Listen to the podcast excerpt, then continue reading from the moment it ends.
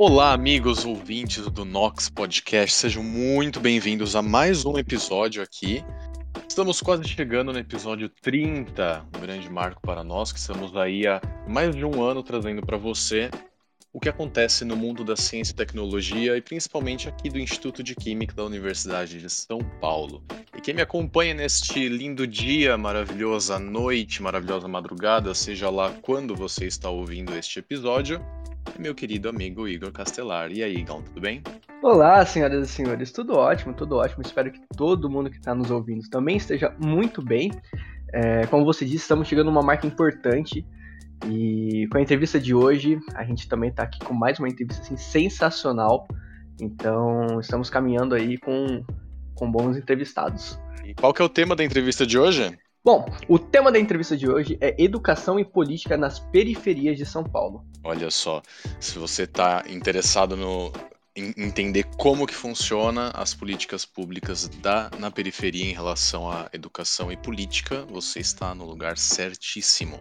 E um assunto sério como esse exige um entrevistado à altura e trazemos hoje aqui o professor Antônio Carlos Malaquias.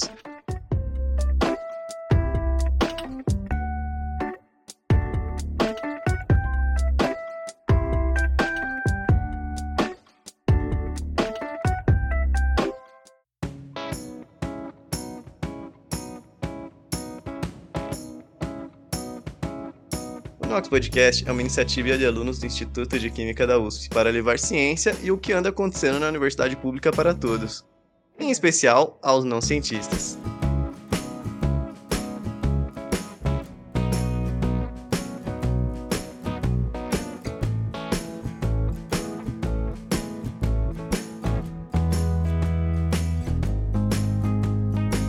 Preto para o Brasil, apesar da sua contribuição social, laboral, cultural, dentre outras, tem a sua história marcada pela desigualdade. E não importa o quanto esse povo seja bom, parece que para alguns nunca serão bons o suficiente. E até mesmo todas as suas contribuições são apagadas ou irrelevantes. Na educação, isso não é diferente. E hoje, mais do que ontem e menos do que amanhã, precisamos trazer cada vez mais essa discussão à tona para que todos entendam por que o preto é tão importante para o Brasil. Queridos ouvintes, amigos e amigas, eu sou Gabriel Santiago. E eu, Igor Castelar, está começando mais um Nox Podcast. Hoje o papo é com ele, que é professor, pesquisador e também consultor de políticas públicas. Ele, que dificilmente a gente vê sem um sorriso no rosto e que possui o melhor estilo de camisas, segundo todos os seus alunos. Que vai falar um pouco pra gente sobre educação e políticas públicas nessa área voltadas para o preto no Brasil. Hoje temos conosco Antônio Carlos Malaquias, o famoso Billy. Seja bem-vindo, professor. Eu que agradeço. Bom, começo na verdade felicitando o Nox, né, podcast, por, essas, por essa trigésima edição.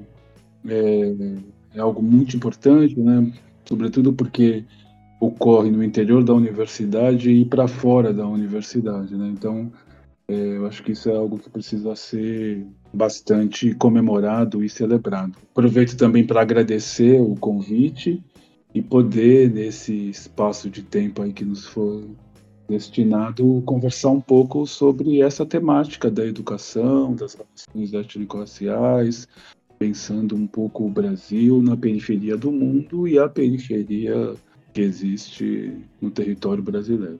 Agradeço muito o convite. Nós que agradecemos por ter você aqui, professor. E eu acho que antes da gente realmente começar com as perguntas referentes ao tema, é, a gente está com uma dúvida, uma pergunta que acho que muita gente se faz, por que aqui do, do nome Billy que o senhor carrega? Olha, é... eu deixo agradecer também essa, essa coisa das camisas aí. vou tentar, vou continuar, vou tentar manter. Hoje eu coloquei uma camisa para esse podcast, né? Apesar de a gente não aparecer, eu falei, bom, deixa eu colocar uma camisa. Aí, o apelido de Billy, ele veio, ele veio na minha infância, assim. Na verdade, eu era garoto, devia ter, sei lá, uns 8, 9 anos, e na minha rua morava uma garota que à época tinha uns 20, 22 anos e que ela era fã do. Ela era fã dos Jackson 5 e do Billy Paul. E eu andava de bicicleta sempre com um chapéuzinho na cabeça, e ela, por alguma razão, associava esse chapéu ao Billy Paul, que na verdade, nos anos 70, usava uma cartola na cabeça e não um chapéu. E o Billy Paul é um cantor de rhythm and blues, né? Soul music também, bastante foi bastante popular né, nos anos 80, no final dos anos 70, nos anos 80 e e aí ficou isso. Aí quando a gente é garoto, né, eu encontrava a menina na rua e morria de vergonha, tentava fugir dela, não gostava do apelido, né? E aí é quando isso acontece que você o apelido acaba pegando. É né? sempre quando você não gosta, né, professor? É sempre. Pois é, e aí pela. E aí, como o Billy acaba sendo, de uma certa forma, mais fácil para as pessoas chamarem, ou menos formal do que Antônio Carlos, entendeu? Eu acabei. Acabei que eu assumi né, esse nome.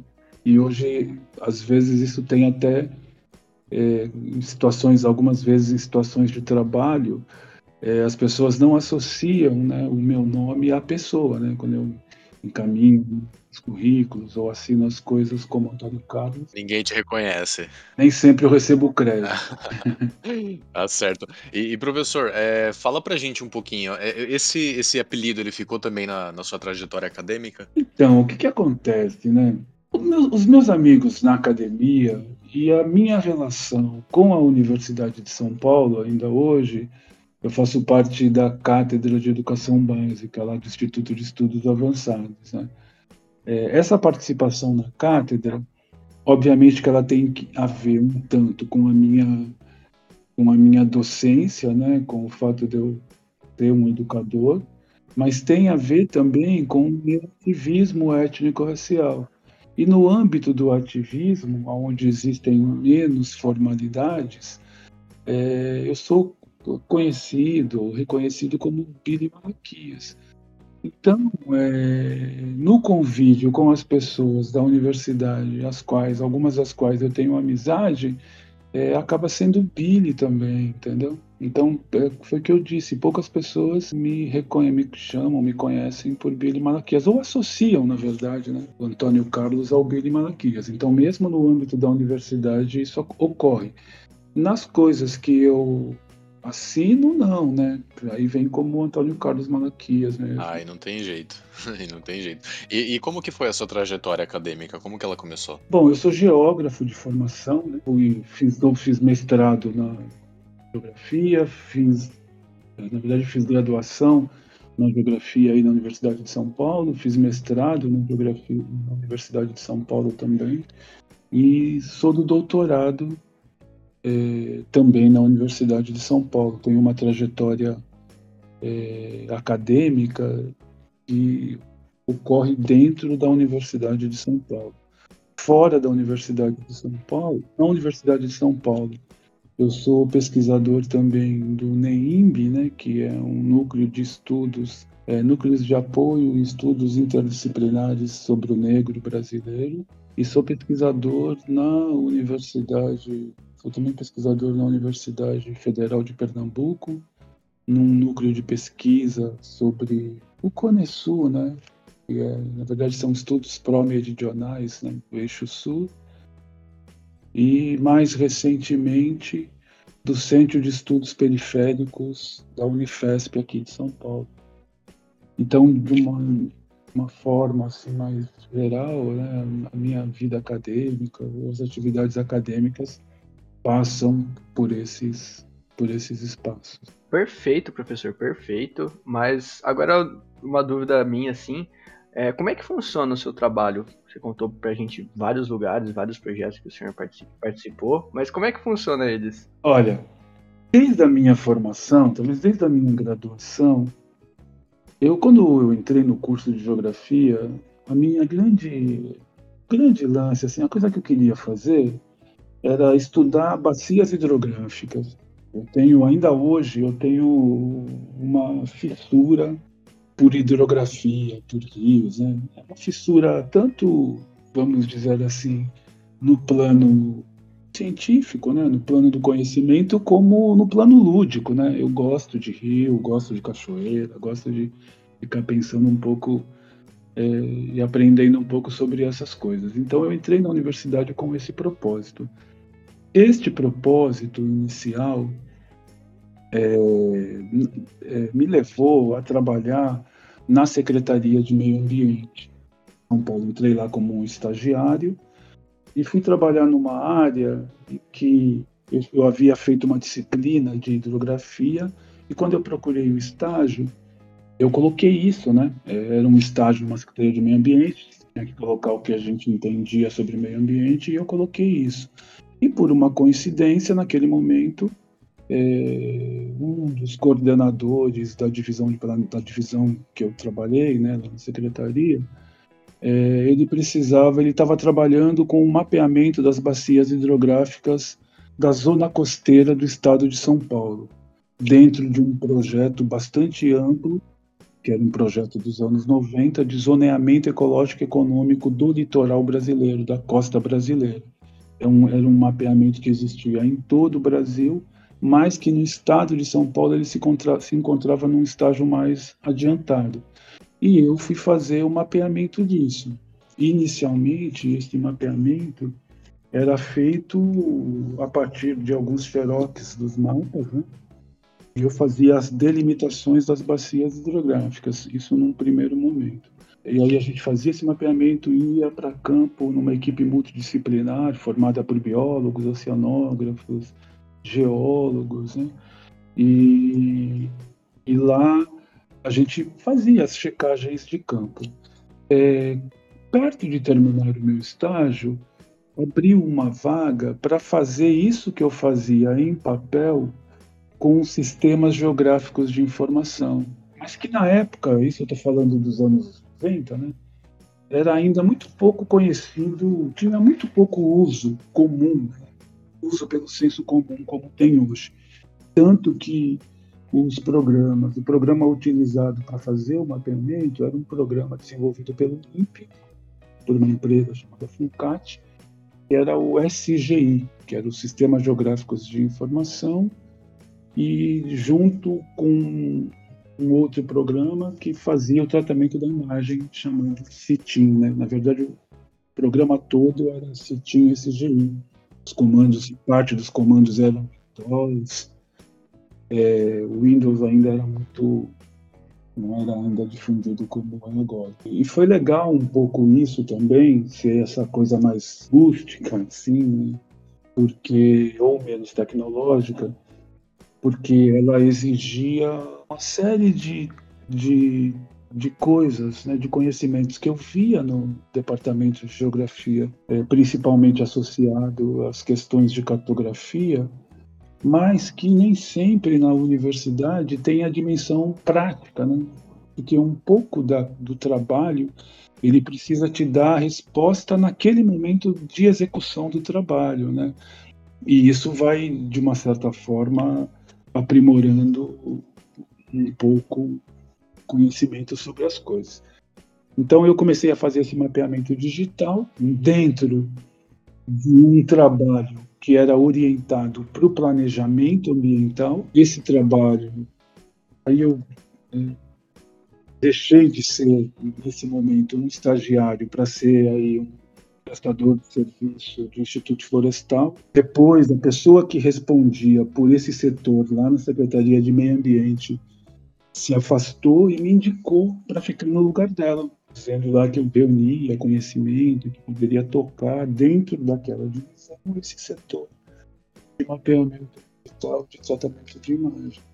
Aí eu passei a lidar com isso, né? O legal, da, eu acho que desse, dessa, desse estágio, estou falando tudo isso porque para explicar essa diversidade do, das, das, minhas atuações, talvez tenha que dizer que eu sempre transformei desafios todos, entendeu, em possibilidades, entendeu? Eu nunca tive uma preferência. Eu tinha, claro, eu tinha uma preferência em estudar a hidrografia, entendeu? mas eu estava disposto a ser geógrafo, né? o que implicaria talvez fazer várias coisas. Portas sempre abertas para várias áreas, né, professor? Sim, sim. Aí esse conhecimento, veja como é engraçado. Eu saí do, eu saí deste, desta área que era uma área ambiental para trabalhar, assim, o fato de, de, naquele momento existirem poucas pessoas que trabalhassem, trabalhavam com isso, fizeram com que eu fosse indicado para um trabalho no CEPAM, né, que era o centro aí, funcionários da Universidade de São Paulo, né, que é um centro de estudos e pesquisas municipais, que era vinculado a um órgão estatual. E que era vinculado, na verdade, ao Estado, né, ao governo do Estado de São Paulo. Neste, neste setor, eu fui trabalhar com uma coisa que se chamava, naquela época, Conselhos de Cidadania. O governo do estado de São Paulo tinha cinco conselhos de cidadania que olhavam para as questões, para essas questões que hoje são tratadas como especificidades. Né? Então, olhava, tinha um conselho de participação e desenvolvimento da comunidade negra, o Conselho de Participação, é, na verdade, o Conselho da Condição Feminina, né, que era o Conselho da Mulher, o Conselho, o Conselho da Pessoa, era denominado nessa época né, com esse nome, Pessoa Portadora da Deficiência, acho que talvez tenha sofrido mudanças, e o Conselho da Criança e do Adolescente. Então a ideia era que estes conselhos passassem também por um processo de mapeamento, um mapeamento digital, né?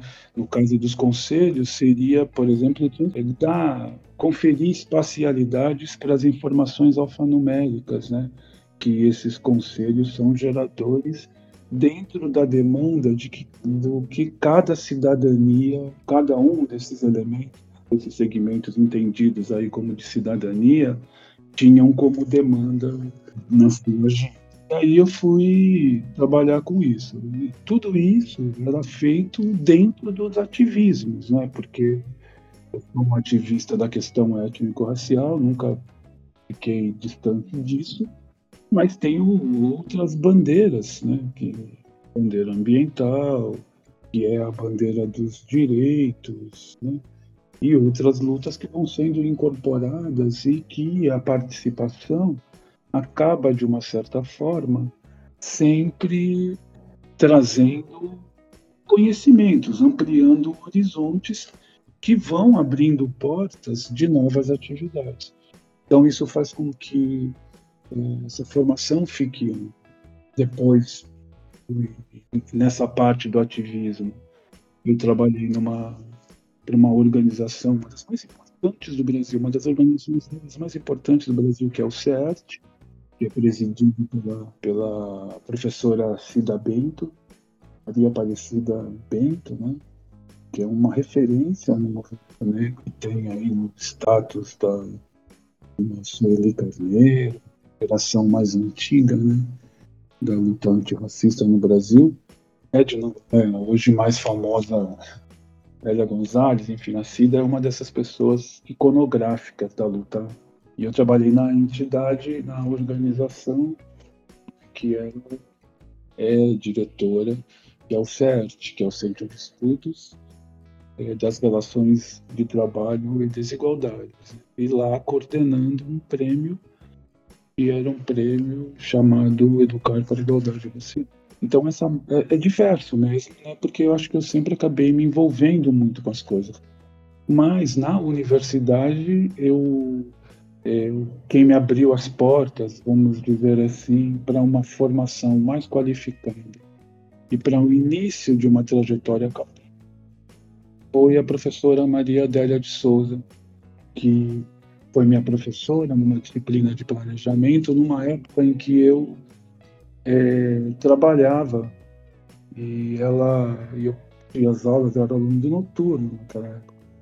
E eu assistia às aulas é, junto com outros dois amigos, e ela achava interessante as minhas participações na aula. E ela abriu vagas no laboratório de planejamento lá do departamento de geografia, vagas de iniciação científica que eu não havia, que eu não tinha concorrido a elas. Né? No laboratório de planejamento. Aí, num determinado momento, ela pediu para que eles, a gente nós andávamos sempre juntos, e elas, e ela pediu em contato comigo, porque ela entendia que eu precisaria ficar mais tempo na universidade. Então, ela achava que eu tinha potencial para a acadêmica. Né? se lá. Né? E aí na nossa conversa eu disse que eu não tinha como ficar. Eu, eu trabalhei, eu sou filho das classes populares, né? E, e não tinha como não trabalhar. E aí ela falou que abriria novas bolsas e que eu deveria concorrer, independente do resultado dessas bolsas que ela abriria a vaga. De alguma forma eu precisava ficar mais tempo na universidade convivendo com esse espaço acadêmico e de produção de conhecimento. O que foi de verdade importante e significativo na minha vida. A professora Maria Adélia é uma das pessoas, né, uma das pessoas responsáveis pelo ingresso do professor Milton Santos na Escola de São Paulo. E, no laboratório de planejamento, né, tive a oportunidade de conviver com o professor Milton Santos, né, nessa condição de pesquisador do laboratório coordenado por ele pela professora Diadela, né? E quando a gente tem a chance, uma pessoa como o brilhantismo, né, professor como o Milton Santos, é, a gente aprende, né? melhora meio que por osmose. Né? Com certeza. E professor, uma questão assim que você contando sobre os seus, seus trabalhos, enfim, sobre os seus projetos, toda a sua, sua carreira acadêmica, digamos assim, já fazendo uma relação com o tema assim central do nosso episódio, é, como que a, a geografia e enfim ela pode ajudar em tantas políticas públicas? Eu estava pensando nisso, porque o senhor, como geógrafo, depois foi para essa área de políticas públicas. Qual que, qual que é essa relação entre elas? Então, né, eu vejo da seguinte forma: eu vou, vou falar isso com um pouco de cuidado, porque há uma ideia de senso comum, do senso comum, tem produzido pelos geógrafos, que a geografia é uma disciplina de síntese. Né? Eu acho isso um pouco problemático, porque quando você é uma disciplina de síntese, é, parece que você não tem uma atribuição específica, entendeu? Ou um conjunto de conhecimentos que possa colaborar para a construção das transformações sociais. Entendeu? E a geografia, que eu acho que a maioria da com que a maioria das pessoas está acostumada, é uma disciplina que na escola é, para o bem e para o mal, é ensinada de uma forma enciclopédica, né? Ela não é ensinada incorporando é, as ferramentas que ela dispõe, ou que ela oferece num processo de formação das pessoas que ajudam a pensar as políticas públicas. Toda política pública está vinculada a uma determinada localização, a uma determinada espacialização. E o espaço, diferente do que algumas pessoas concebem, e aí eu estou dizendo numa perspectiva do Milton Santos, ele não é um dado físico, né? ele não é meramente um dado material. Ele é um conjunto de relações que são relações sociais. Toda materialização da vida, entendeu? É passível de localização geográfica. Então a geografia é um instrumento, é uma ferramenta com a qual a gente consegue ler o mundo. E por isso, entendeu? É, talvez eu tenha conseguido transitar tanto de um lugar para o outro, exatamente porque nada ocorre fora do espaço geográfico, entendeu? Perfeito, professor, perfeito. Eu concordo perfeitamente assim com, com o senhor. Acho que tem muita coisa atrelada. E, enfim, acho que só da gente ver um pouco do trabalho que você faz, a gente já vê que, enfim, deu, assim, deu perguntar muito bem essas, esses dois interesses, essas duas, esses dois gostos, assim. Lendo um pouco sobre o senhor, eu vi que você faz parte de um trabalho que atualmente é bem interessante e que trata um pouco sobre as periferias de São Paulo, não é? É um centro de estudos, né? É o Centro de Estudos Periféricos, que concentra um conjunto de pesquisadores, né, um centro de estudo que é vinculado à Universidade Federal de São Paulo, lá, lá no Instituto das Cidades, lá no campus da Zona Leste, que eu acho que é uma coisa legal de falar, né, porque este campo da Zona Leste, né, do Instituto das Cidades, onde, onde está a Unifesp, é onde se localiza o Instituto da Cidade, aonde o, o Centro de Estudos Periféricos está, é, localizado, entendeu? É uma conquista das lutas sociais dos moradores da periferia, sobretudo da periferia da Zona Leste de São Paulo. Eu falo isso com muita tranquilidade porque eu não moro na Zona Leste, entendeu? Mas é muito legal ver que este é um processo de reivindicação popular que se constituiu entendeu? uma política pública, e aí uma política pública educacional, educacional esfera superior, né? e que tem no quadro de docentes da própria universidade, da própria Unifesp né, e do próprio Instituto das Cidades, um conjunto de pessoas que batalhou para que essa universidade estivesse lá. Então, é gente periférica que fez parte da luta social de reivindicação e de conquista da universidade pública, para a instalação da universidade pública é, e que, em função das suas trajetórias acadêmicas e estudos, entendeu? Participaram do concurso que selecionou professores para a própria universidade e hoje, entendeu, são professores na universidade, né? Tem o Ricardo Silva, que inclusive é da geografia e está lá, o Tiaraju, o professor Tiaraju Andréas, né, que também é, é de lá, sociólogo, a outra professora geógrafa, Silvia Raimundo, alguns dos professores, Marco Xavier, Marco Antônio Xavier, alguns dos professores aí, das pessoas que são pessoas é, periféricas e que lutaram em defesa né, pela, desta universidade, pela criação desta universidade lá no Zona Leste, e que hoje se encontram professores, né, docentes no interior da universidade. É, além disso, o CEP, até além disso, por isso mesmo, o CEP sempre busca fazer com que a produção do conhecimento realizado pela universidade incorpore aquilo que é demanda da sociedade. Né? O CEP tem como pressuposto que existe muitas vezes certa dificuldade em você fazer com que o conhecimento científico torne, fique ao alcance, seja compreendido pelas pessoas mais populares, mais pobres, com menores, menor formação.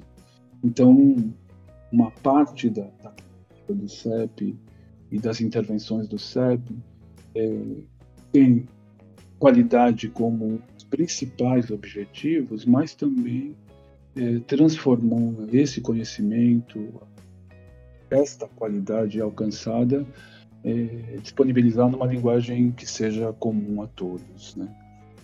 E, e foi neste contexto que recentemente o, o CEP, em parceria com a Fundação Rosa de Luxemburgo, é, desenvolveu uma pesquisa né, titulada Agenda da Periferia, né, que tinha como um pressuposto é, levantar aquilo que os sujeitos periféricos, moradores da periferia de São Paulo, entendem como demanda é, que possa melhorar a condição e qualidade de vida.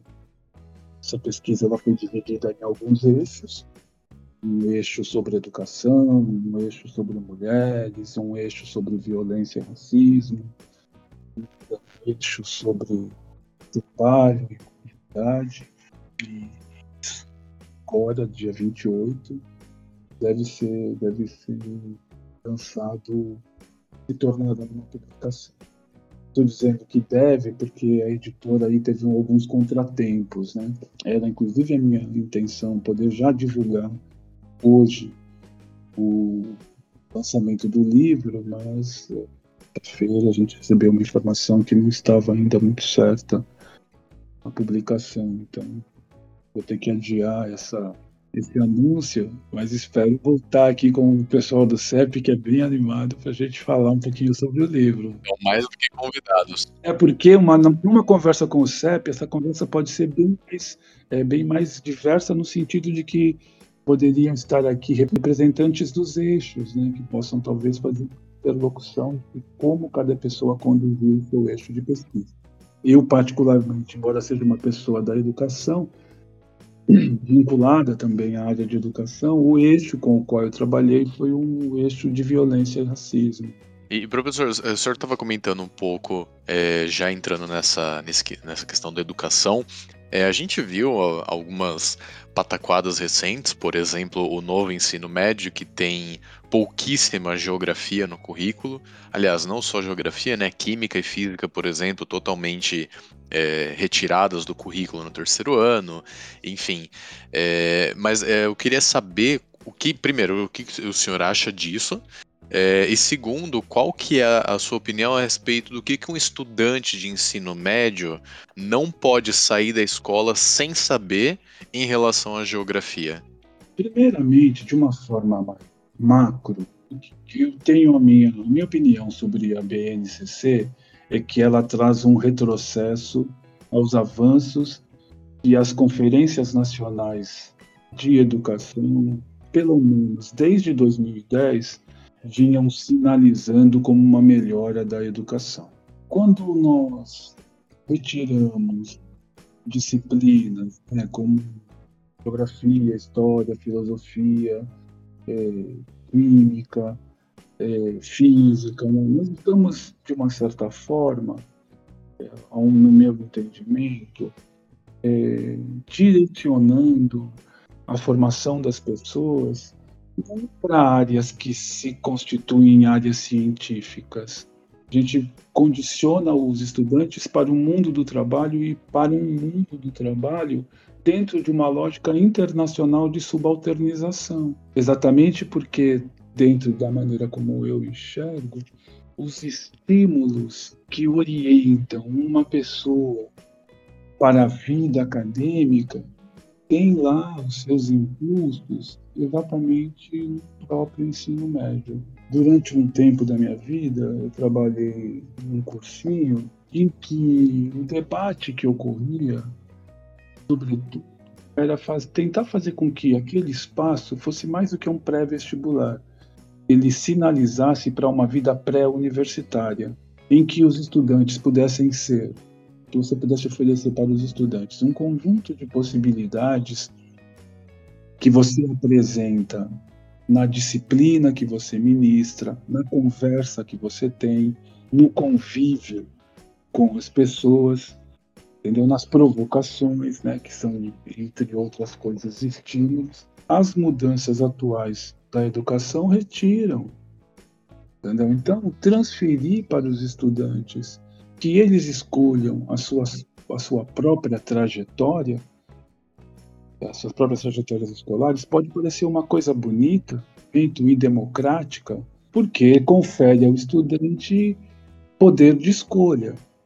Entretanto, todas as escolhas elas necessitam de uma avaliação de prós e, prós e contras, que nem sempre as pessoas que se encontram no início de um processo de formação saberão escolher com muita propriedade, entendeu? Então, minimizar essa, essas disciplinas, retirar essas disciplinas do, do currículo, no meu modo de ver, é diminuir o leque de opções que uma pessoa pode ter ao longo da sua trajetória escolar, entendeu? Até porque você começa, como eu disse aqui, né? Eu sou um geógrafo e me apresento como tal várias pessoas me enxergam como geógrafos, entendeu?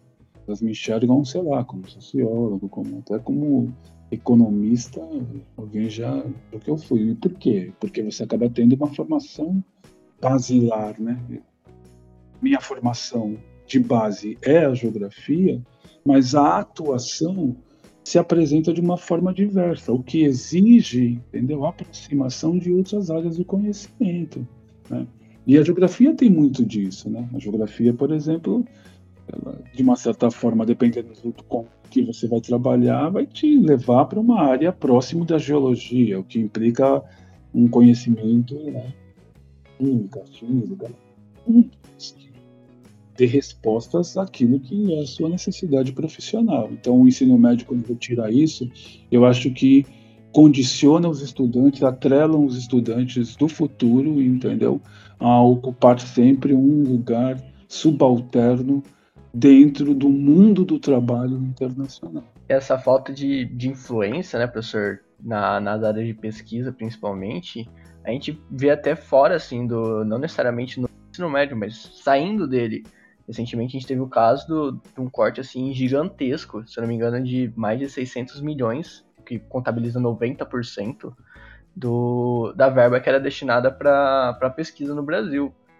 Então a gente vê quando o pessoal já sai mesmo do, do colégio, assim, do ensino médio, já está com uma influência, assim, uma, uma tipo, uma ajuda para tipo assim, bem pouca. Incrível, é, é super pertinente isso que você fala, porque isso revela, entendeu? Mais do que um, uma meramente uma, uma mudança curricular e sim uma mudança na política brasileira.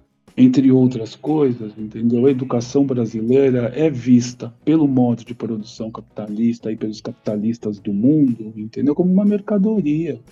Os estudantes, entendeu? Valem como tal. Então você desloca os investimentos, entendeu? Deste universo de produção do conhecimento entendeu? Para outros investimentos que são investimentos é, privados e particulares, entendeu?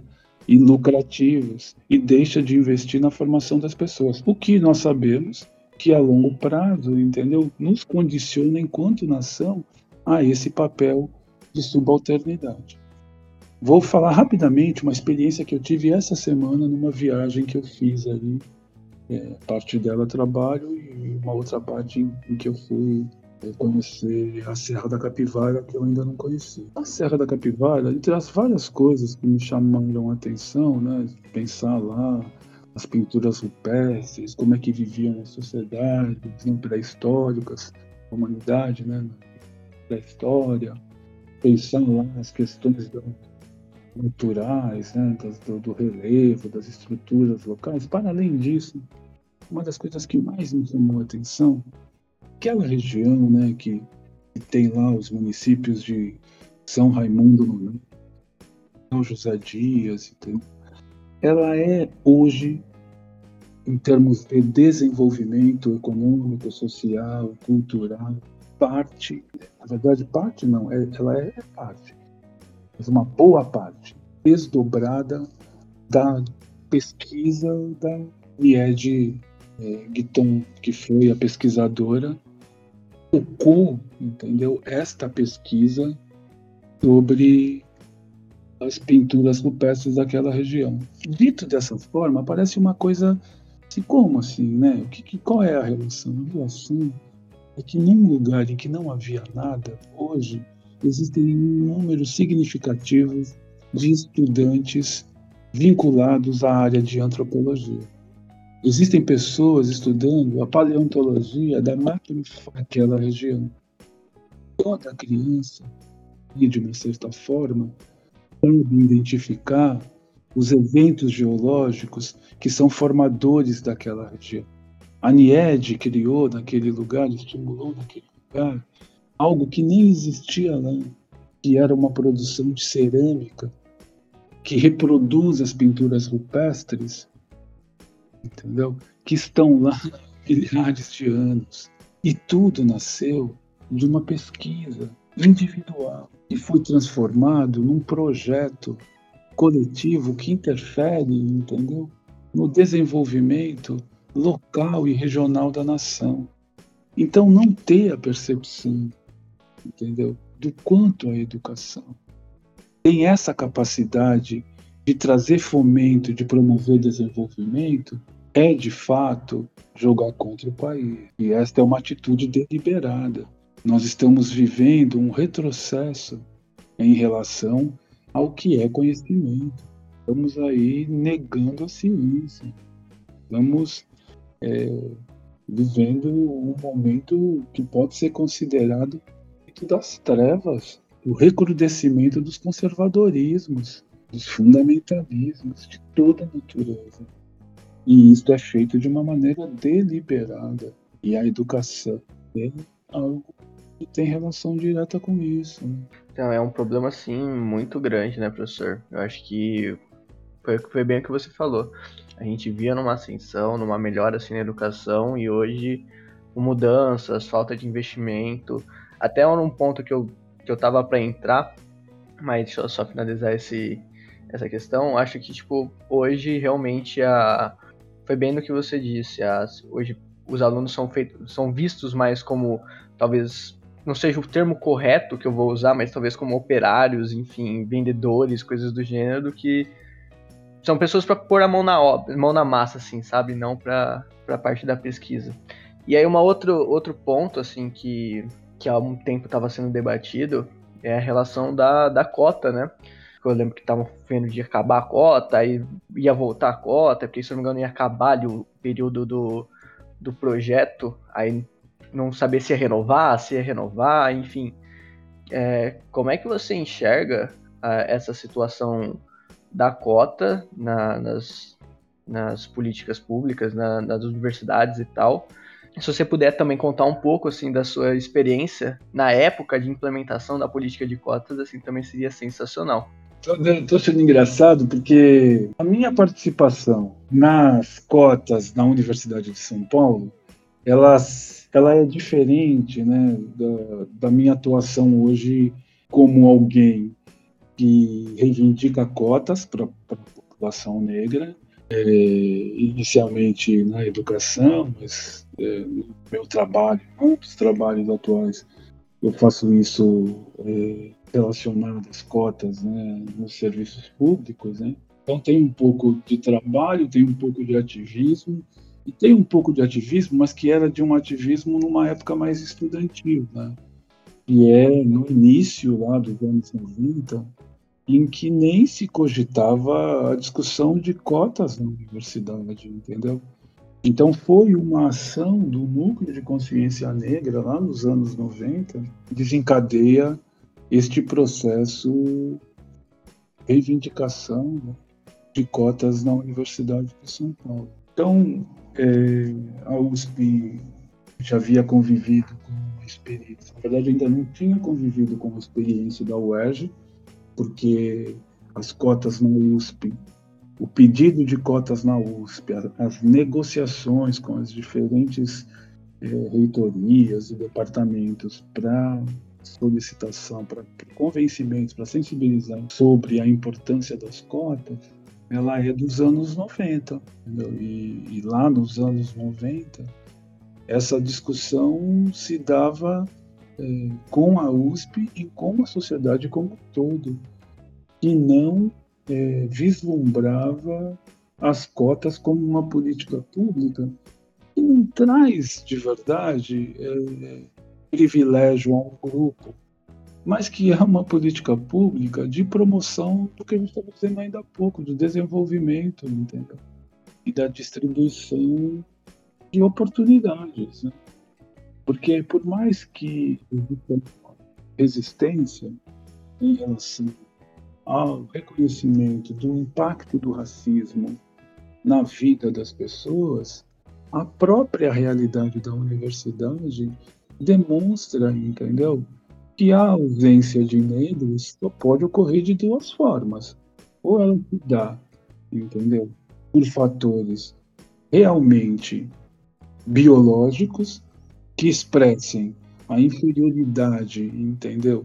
Moral, intelectual dos negros, ou existe na sociedade elementos de interdição deste desenvolvimento deste desenvolvimento das pessoas. Então, com base neste argumento, a gente nós realizávamos uma série de reuniões no núcleo de consciência negra e íamos buscando apoio com os acadêmicos né, da universidade sensíveis a essa temática. E naquele momento eram bem poucos. Né? meio dos anos 90, né? Sim, de verdade, os que se posicionaram por Guarani, o Milton Santos e o professor Cabeleiro Munanga. Mesmo o professor Lilian Schwartz, né, que teve a sua vida inteira uma trajetória de estudos sobre as relações raciais, tinha, teve postura tímida, entendeu? Em relação, na verdade, eu estou dizendo tímida porque ela, ela foi contrária, entendeu? A adoção de cotas pela universidade. A, a USP sempre teve esse caráter elitista, né, professor? De, de tentar afastar a periferia, afastar as, as camadas mais populares da sociedade, né? É, eu tenho, talvez eu tenha, eu acho que vejo precisão no que você diz, no que diz respeito à, USP ser elitista. Eu acho que ela é elitista ainda hoje, entendeu? Mesmo mais progressista, eu acho que ela é elitista. Mas eu tenho é, um cuidado é, para não ser injusta né, com a Universidade de São Paulo e, e com as universidades públicas de uma forma geral, porque muitas vezes a gente, quando tece crítica à universidade, a gente acaba dando munição para os inimigos das universidades públicas e daquilo que é público no Brasil. Então eu acho sim que a USP é elitista, mas eu acho que ela é, não afasta, ela não facilita que as pessoas mais pobres e destituídas façam parte da universidade, entendeu? Mas eu não acho, por exemplo, que ela é, deliberadamente, vamos colocar nesses termos, entendeu? Barre as pessoas. Ah, sim. Ah, com certeza. É, é, acho que ele, é, acredito que é algo mais cultural, né? Assim, é, há, de, se, de se considerar também que é uma universidade muito antiga, vem, vem uma cultura, é, digamos, tóxica, né, em relação a, a ser contra é, cotas, enfim, algo que é a, a, ser trabalhado, né? É, o que eu quis dizer é que, assim, é porque, caso contrário, né, assim, qual é a minha preocupação? Minha preocupação é que eu defendo o público, entendeu? Eu acho que a universidade pública, eu sou grato ao USP por, por várias das coisas que eu tenho, entendeu? É, e sei o quanto que a USP modificou a vida também de várias pessoas. É, ela é uma universidade elitista? Sim, ela é elitista no seu funcionamento, entendeu? E de um tipo de elitismo que cria dificuldades e barreiras para que outras pessoas participem. Mas este tipo de comportamento, entendeu? Ele está dentro daquilo que nós chamamos como estrutural, entendeu? Que precisa de uma ruptura, porque caso contrário a gente corre o risco de dizer que a universidade não traz mudanças significativas para quem não é rico. Entendeu? E, e, cada um de nós, eu sou um exemplo de que ela muda a vida das pessoas. Poderia ter mudado mais, entendeu? Ou de uma forma melhor, porque os mais destituídos dentro da Universidade de São Paulo, eles precisam se adequar a isso que vocês estão tratando como elitismo. Porque cada departamento, cada universidade, entendeu? Ela é dotada de determinados comportamentos, de determinados olhares que muitas vezes são excludentes, entendeu? Mas não como uma ação orquestrada, deliberada, orgânica da própria universidade. Esse é o único cuidado que eu, que eu faço. Eu acho que ela é elitista e acho que ela é racista. E, e, já, já emendando nisso, nessa questão do, do racismo, professor, o que, que você acha que, que falta é, no ensino quando a gente aborda a, a cultura afro-brasileira, a história afro-brasileira, porque eu lembro do, da, minha, da minha época do, do fundamental, nós tivemos muitas, é, muitas disciplinas é, não disciplinas é, focadas, né, mas atividades para retratar a cultura e a história afro-brasileira, só que isso ainda era visto como algo desnecessário, ai, é, não precisa, é besteira, é, enfim, entre outras outras é, barbaridades. É, mas para você, o que, que falta hoje para a gente ter de fato um ensino que seja inclusivo em relação à cultura e história afro-brasileira? Inclusive, rapidinho, Gabriel, o um negócio que você comentou aí da, das aulas no fundamental. Eu lembro também dessas aulas, mas assim, eu posso contar nos dedos quantas vezes eu tive essa matéria, assim. Também já é um outro problema, assim, bem, bem significativo. É chato, né? Você parece que você transforma isso em algo, é, como é que eu posso dizer, tipo um zoológico. Olha, hoje a gente vai ver isso aqui e é só isso aqui, tá? Não precisa ver mais o resto da sua vida. Acho que é exatamente, eu penso que é exatamente o que vocês estão dizendo, entendeu?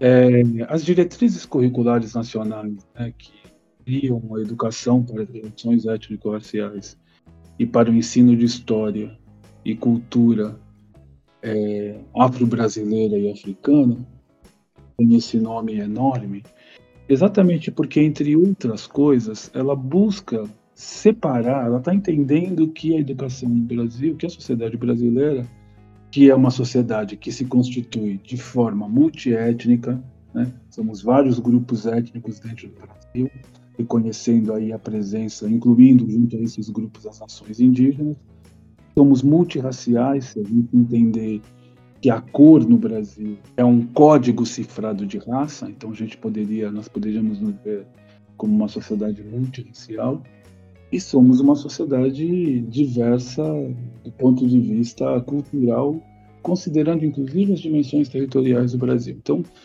é, quando as diretrizes curriculares pensam e as diretrizes curriculares, embora elas tenham sido elaboradas ou instituídas é, pelo governo, né, pelo Estado brasileiro, elas são resultado de uma luta do ativismo que vem discutindo, que vem tendo essa percepção do quanto a escola tem suas práticas racistas, entendeu? Desde que os negros estão na escola.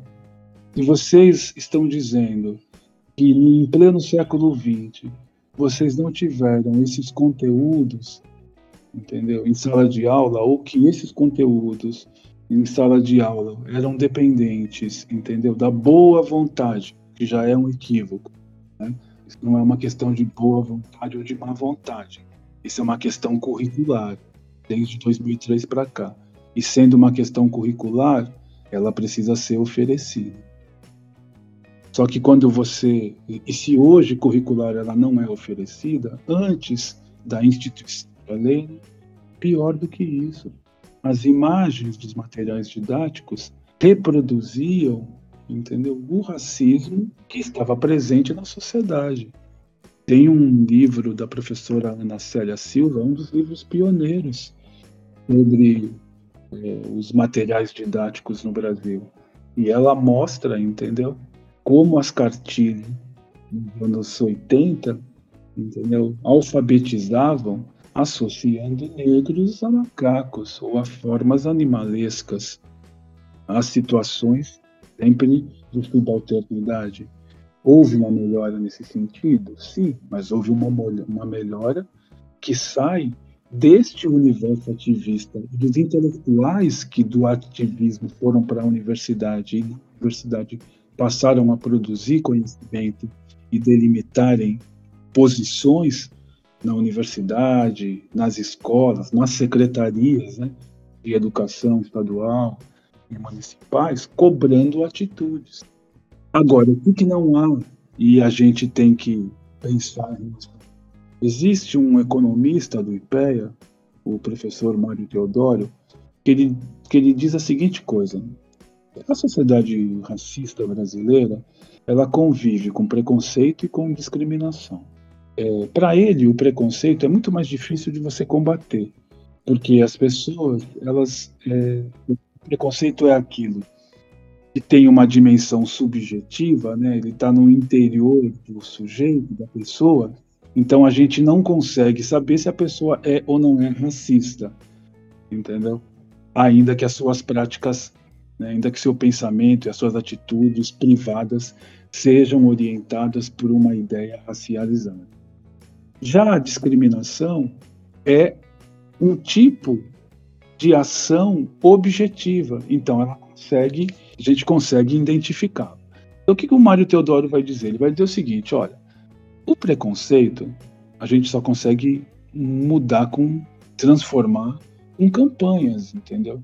E o governo brasileiro, em todas as esferas, e a sociedade brasileira, em todas as esferas, não lidam com campanhas de combate ao racismo. Essa é a real. E vivemos um momento hoje bastante perigoso, dentro do meu entendimento, em que o racismo começa a virar negócio midiático. Essa é uma outra questão que talvez mereça conversar em outro momento. É, pela profundidade que isso tem. Do, de outro lado, entendeu? Então, assim, o que, que a gente precisaria fazer? O que, que a escola precisa fazer? Primeiro, a escola ela precisa ter uma campanha permanente que não, que não pense, que pense, entendeu, as relações raciais no Brasil da maneira como as diretrizes conceberam. Quando as diretrizes dizem assim, ó, educação para as relações étnico-raciais, o que, que é uma educação para relações étnico-raciais? Relações étnico-raciais é a diferença, é uma relação entre sujeitos de diferentes grupos étnicos. Portanto, nós estamos falando de convivência.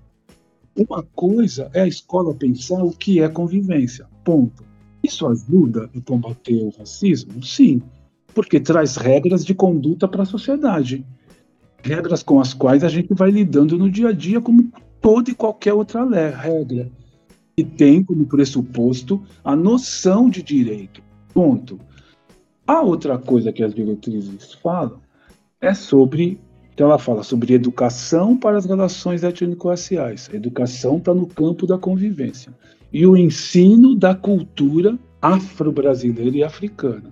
Aí eu acho que há um entendimento equivocado de boa parte das pessoas. A noção de ensino, por exemplo, pressupõe, diferente do conviver, o ensino é aquilo que transmite conhecimento. E a gente recebe muito pouco conhecimento sobre a África e sobre os africanos e sobre os afro-brasileiros no Brasil. O professor Carlos Machado tem feito um levantamento sobre cientistas negros em todos os lugares do planeta. E qual é a dimensão dos cientistas negros que são ensinados na sala de aula?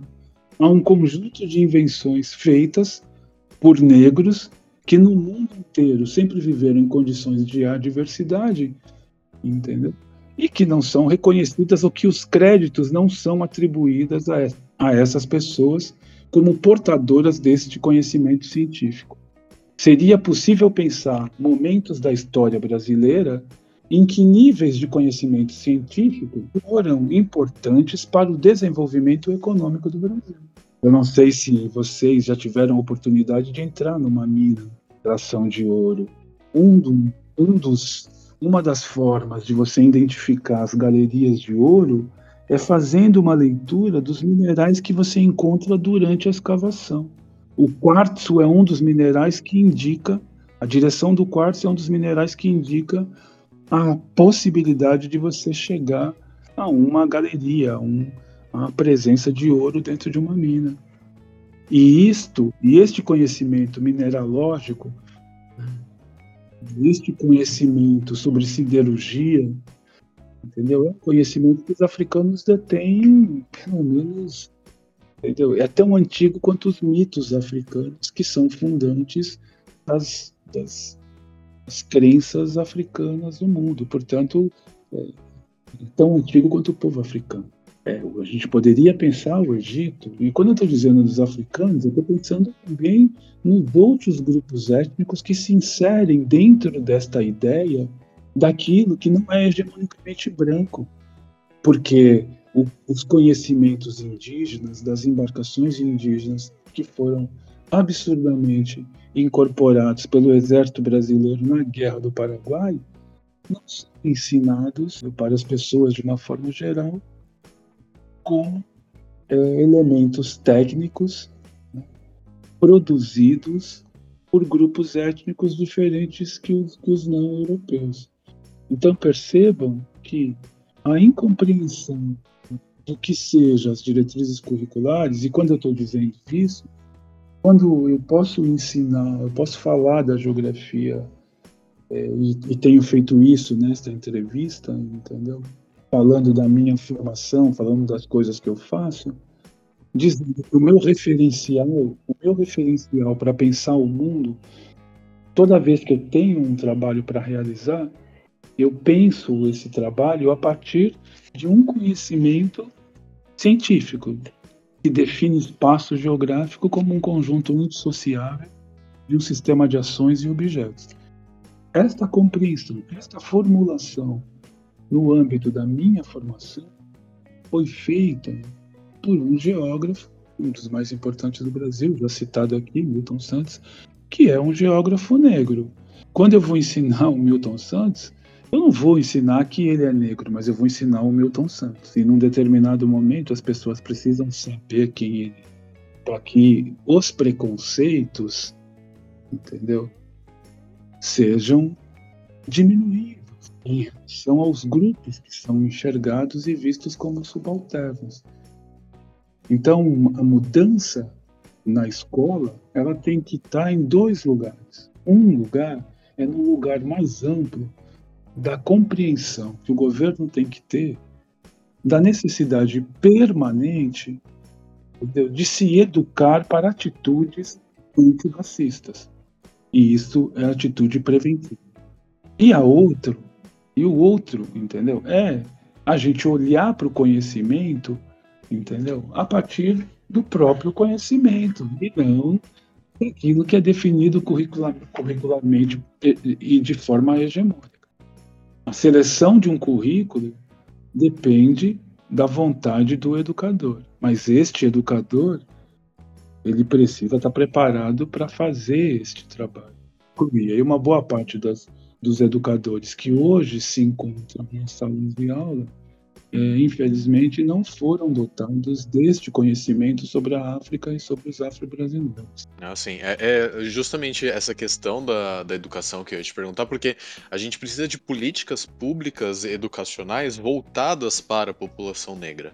Né, mas é, é, muito, é muito, assim, faltoso, me, me, eu, realmente, a ignorância da minha parte, eu não entendo como que essas políticas hoje são pensadas e desenvolvidas aqui.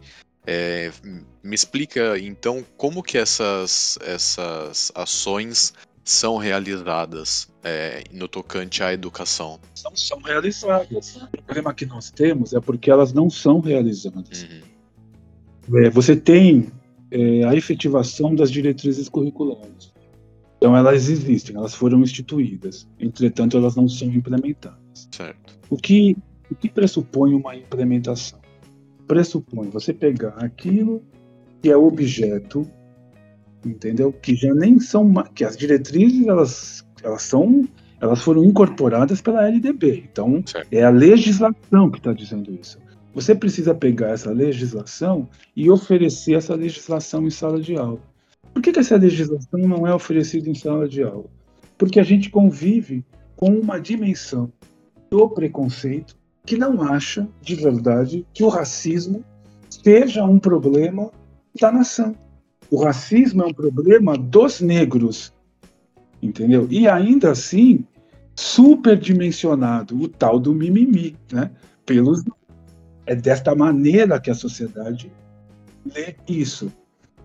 É, então, é, quando a gente formula uma política pública que busca mudar esta realidade, esta política pública, para se efetivar como política pública, ela vai entrar num conjunto das disputas políticas partidárias, que, por sua vez, expressam a representação de quem os elege.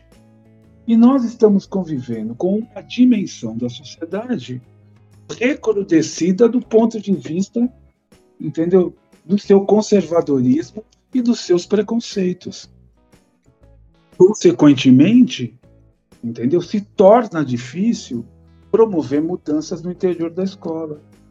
Porque as pessoas entendem, nós estamos vivendo momentos e convivemos com experiências em que pessoas entendem que tambor e bater tambor é coisa do diabo. É macumba, né? Que, que como falam. É, eu tô dizendo. É, eu ia falar, da, ia chegar na macumba, mas eu tô dizendo culpa do diabo, porque em determinado momento da minha vida eu trabalhava assessorando a Secretaria Municipal de Educação e havia uma pressão das, da bancada evangélica, e aí os evangélicos que estejam me escutando, eu espero que entendam que eu não estou me referindo aos evangélicos de uma forma, estou me dirigindo. Na verdade, não estou me dirigindo à fé das pessoas, mas estou me dirigindo a um comportamento que é um comportamento político, né, de uso de uso político. É, havia uma restrição a tudo, entendeu? Que tivesse expressão sobre que palavras, que uma lista de palavras, bruxa, diabo. Então, os livros que trouxessem essas palavras não deveriam ser adquiridos pela Secretaria Municipal de Educação. A secretaria e os secretários e seus sujeitos respondem a essas pressões. Pois bem, qual era a outra coisa? Instrumento musical na escola, capoeira na escola, instrumento de percussão na escola é associado a isso entendeu? Que a gente, que os caras tratam como macumba. E associam essa ideia, esse entendimento que eles têm de macumba à ideia do diabo, sendo que ma e cumba expressam, entendeu? O congresso, a reunião de cumbas, né? Que é de um grupo político, não tem a ver, tem um caráter daí religioso e nem de feitiçaria. É simplesmente uma palavra que designa uma reunião. No limiar, no limiar da, os problemas escolares, a gente vive, entendeu, com um nível de despreparo é, de uma parte da classe dos, dos docentes da educação básica é, e de famílias, de milhares de famílias, é, que são, são inseridas nesse universo sombrio do desconhecimento e da ignorância difícil de ser superado. É, então, é, há que se ter disposição e há que se ter coragem de enfrentar e de efetivar o que já existe como política pública. É, Existem diretrizes curriculares, elas incidem sobre vários aspectos da educação, é, do ensino da educação básica no Brasil, e isso precisa ser implementado. No campo das universidades públicas, e aí recuperando um pouco a pergunta que foi feita sobre a questão das cotas, o ano que vem é o ano de revisão, seria o ano de revisão das cotas, entendeu? Após 10 anos de instituição da Lei 12.000, Lei 1.700, que é a lei de, é, de 2012, 12.773. É, o que, que acontece com essa Desculpa, eu falei 11 mil, né? Mas na verdade ela é 12 mil. É, é, o que, que acontece com, essa, com esse momento de revisão da lei? É, a revisão da lei, ela, ela se dava como uma possibilidade e hoje ela vai se constituindo numa realidade. As universidades elas têm realizado uma série de convencimentos e olha que coisa interessante, né? Enquanto, enquanto algumas universidades como a UERJ, por exemplo, tem aí quase que 10 anos de implementação desta lei, universidades como a USP não chegam a 5 anos. O que significa dizer? Significa dizer que dificilmente você tem um histórico, tempo que possibilite uma avaliação comparativa dos efeitos dessa política, entendeu? Na educação o que, que a gente percebe, né? O que, que os dados mais gerais, assim, sem entrar muito nos dados, né? O que a gente percebe pelos diversos comentários e diálogos com as várias universidades? Que a experiência das cotas nas universidades que realizam isso há mais tempo tem sido bastante, bastante, tem sido bem sucedida, entendeu? Uma vez que os estudantes cotistas apresentam desempenho de estudantes que não são cotistas daqueles que entraram, entendeu? Nas vagas das amplas da ampla concorrência. E muitas vezes se atribui esse sucesso aos cotistas exatamente porque a universidade é a única chance que esses sujeitos têm de sujeitos e sujeitas têm de mudarem a sua realidade, a sua realidade social. Né? E uma outra coisa que no Brasil se existe pouco, né? É a oportunidade das pessoas exercitarem algo que elas não estão habituadas a exercitarem. Muitas pessoas descobrem com vocação para a ciência no exercício da atividade científica. O vestibular é uma barreira eu considero idiota. Tá? Porque nem sempre o primeiro colocado no vestibular, ser de cada carreira, é o estudante mais brilhante da carreira. Isso seria acreditar, essa ideia seria entender o primeiro colocado no vestibular seria permanentemente o primeiro colocado em tudo aquilo que ele realizasse. E muitas vezes esse sujeito entra, esse sujeito, essa sujeita entra numa universidade, num curso, vai fazer uma faculdade, e ele não tem a menor identificação com o curso. Enquanto que outros, entendeu, acabam tendo. Então é papel da universidade, tal qual, tal qual a escola, identificar quem são esses sujeitos, entendeu? Com potencial para pesquisa, entendeu? E ao identificá-los, fortalecer as suas trajetórias, entendeu? E o que nós já assistimos, podemos acompanhar em termos de cotas na universidade, é que essa experiência tem sido uma experiência bem sucedida, mais bem sucedida do que mal, do que mal sucedida, ainda que obviamente tragam também alguns problemas.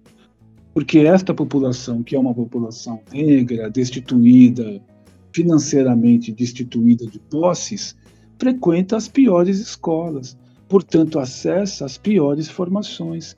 E isso não tem a ver com a capacidade individual, entendeu? Isso tem a ver com aquilo que foi oferecido ao sujeito ao longo da sua trajetória. É muitos fatores, né, professor? Não dá pra gente falar que é uma coisa só ou outra. Sim, sim, exatamente isso. E professor, inclusive, é, agora falando um pouquinho, você citou alguns dados, né, alguns, algumas informações aí.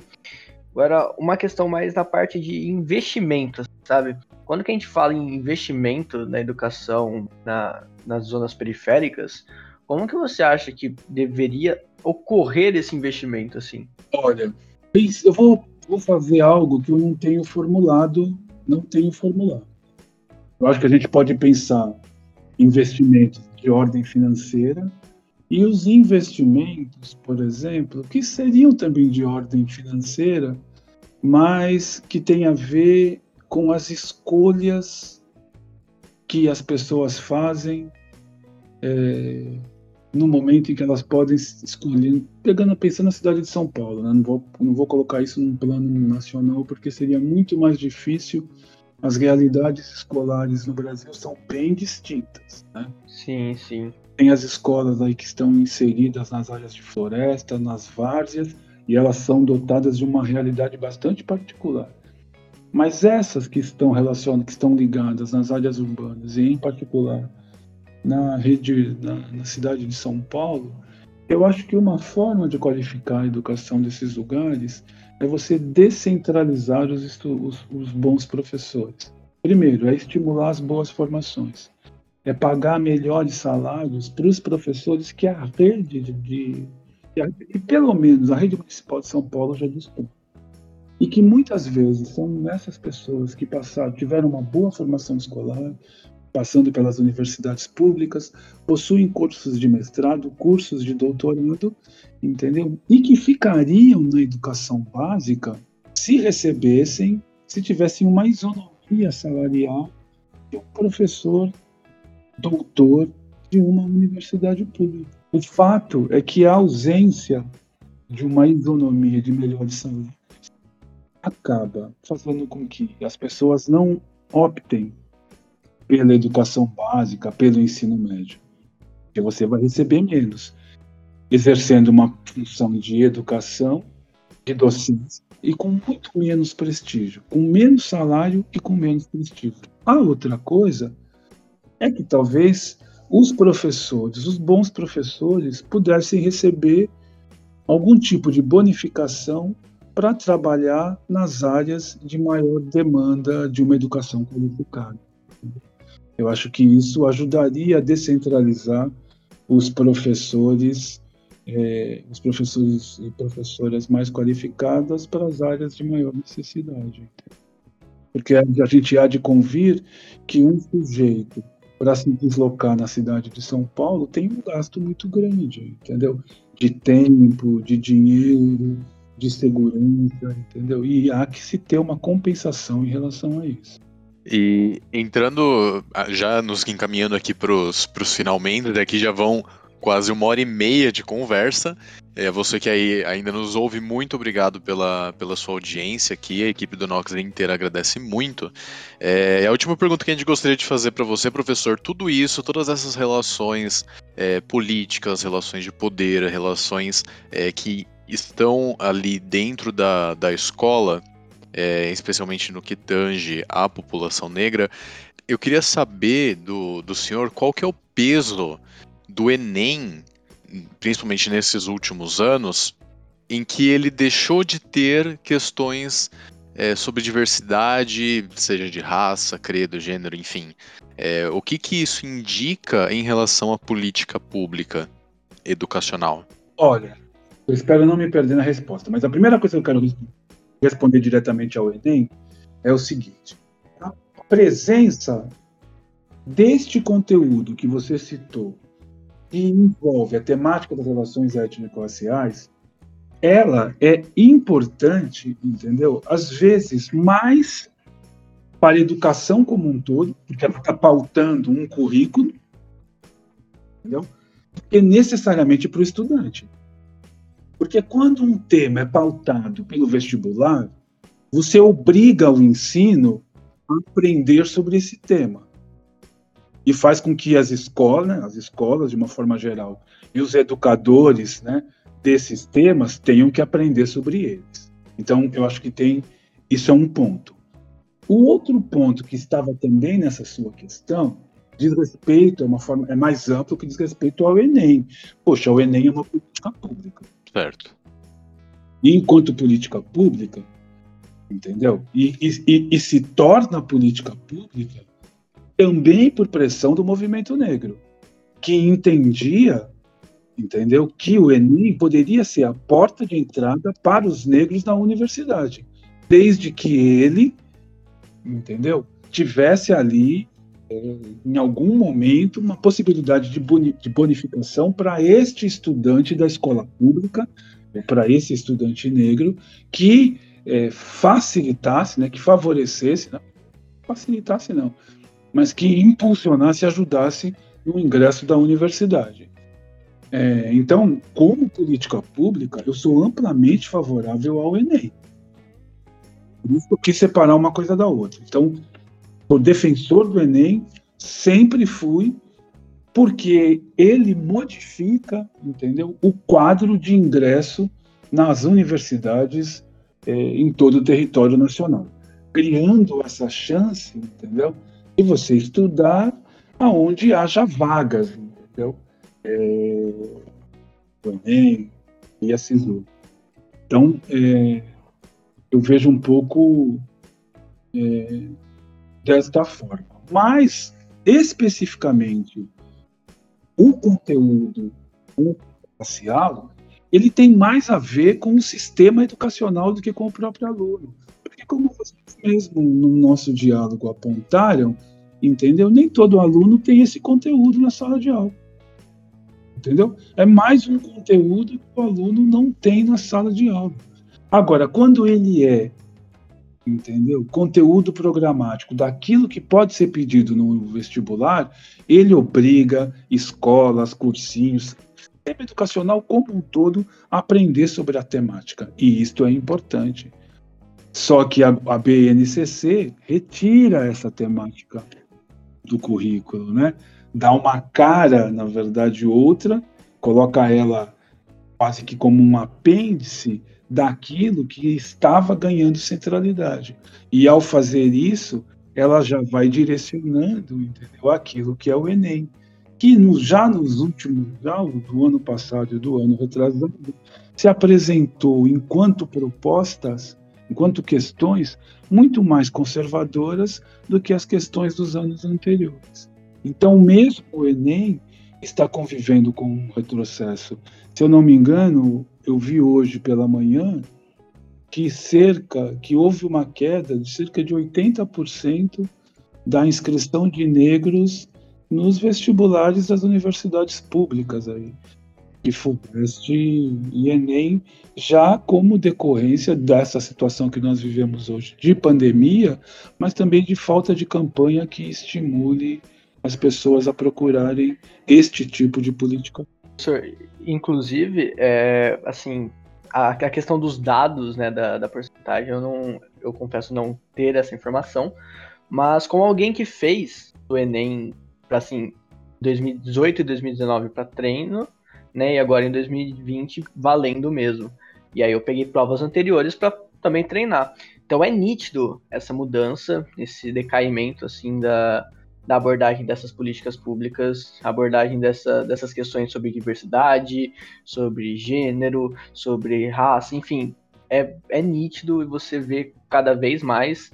É, acho que desde a da mudança de governo, quando teve em 2018, não foi uma mudança tão drástica, apesar de uma mudança perceptível, mas agora, fazendo ano passado, de 2020, você vê que realmente a gente está num, num decaimento muito, muito grande. É por isso que eu fiz esse apontamento, porque essa percepção que você tem é uma percepção real. Isso está no âmbito, entendeu, de uma mudança política mais macro. Mas olha que coisa interessante, entendeu? é, esta política, essa mudança na política em geral, né, é, dentro de uma política que tem a função universal e de inclusão, é, ela afeta, ela, ela dialoga com uma outra política menor, que era essa política curricular. Esse conteúdo é uma política curricular.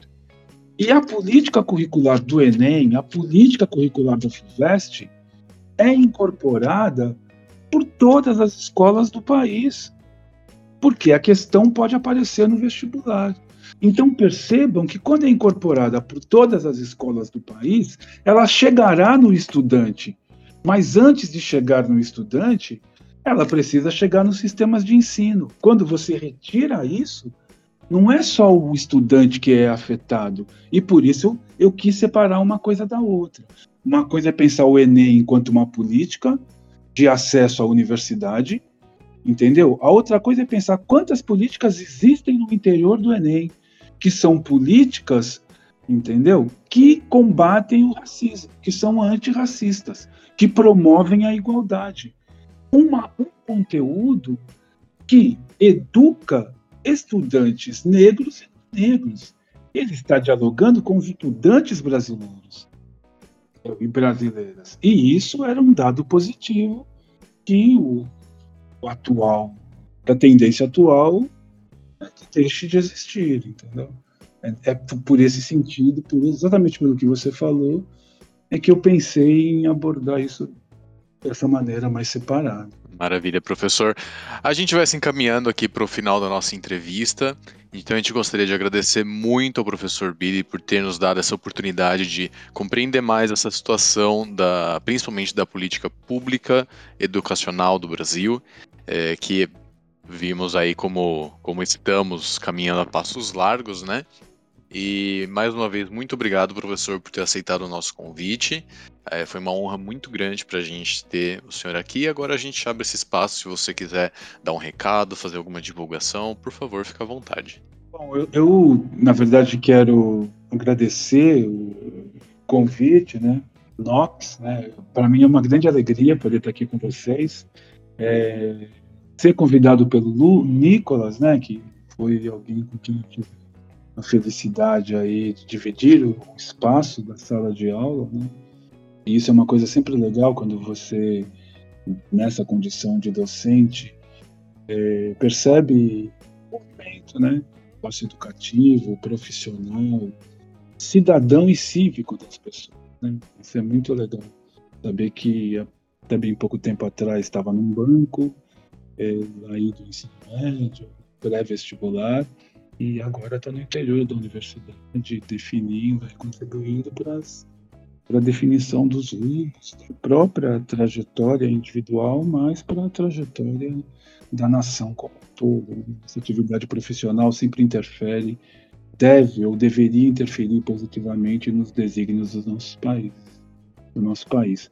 Então, eu queria agradecer convite, né, a oportunidade de poder estar dialogando com vocês e com os ouvintes né, deste podcast. É, o, o recado que eu tinha para dar era aquele que eu falei, mas eu posso dar porque eu estou com a incerteza aqui da, da data de lançamento do livro. Mas eu vou aqui cobrar que a gente agende aí uma conversa com o CEP, com o Centro de Estudos Periféricos, que fala da agenda da periferia. Mas eu vou, vou, vou pedir, se possível, né, é, que esse agendamento seja depois do lançamento, que a gente possa vir falar sobre o livro num desses nossos num dos podcasts aí de vocês, uns desses sábados, e a gente teria a periferia tematizada de uma forma mais ampla e diversa. Com certeza, estão mais do que convidados. Inclusive, quem sabe quando não, a gente não lançar esse episódio, já tenha o lançamento do livro e a gente já faz esse contato e o senhor volta com, com o SEB tudo certinho para falar do livro, para a gente abordar ainda mais tantas questões importantes no, para nossa sociedade, não é mesmo, professor? A ideia é essa mesmo. Assim que tiver o livro, eu vou entrar em contato comigo. Por favor. Vamos, vamos aguardar, estamos ansiosos já. Então, mais uma vez, obrigado, professor. Foi muito bacana nosso papo aí. Mais de uma hora e meia. Para você que está ouvindo Nox, vai parecer menos, que a gente sempre faz edição de áudio. Mas aqui já foram quase uma hora e quarenta de, desse bate-papo incrível. E mais uma vez, professor, muito obrigado. A gente com certeza quer o senhor aqui de novo, junto com o CEP. Para quem ficou curioso, o que é o CEP? É o Centro de Estudos Periféricos. Você pode acessar o site dele, centrodeestudosperiféricos.org, e conhecer um pouco mais do trabalho dessa instituição, é, que foi fundada aqui em maio de 2018. É, muito obrigado para você que ouviu o Nox até agora e nos vemos no próximo episódio. É isso, gente. Muito obrigado mais uma vez pela sua audiência e como o Gabriel disse, até a próxima. Tchau, gente.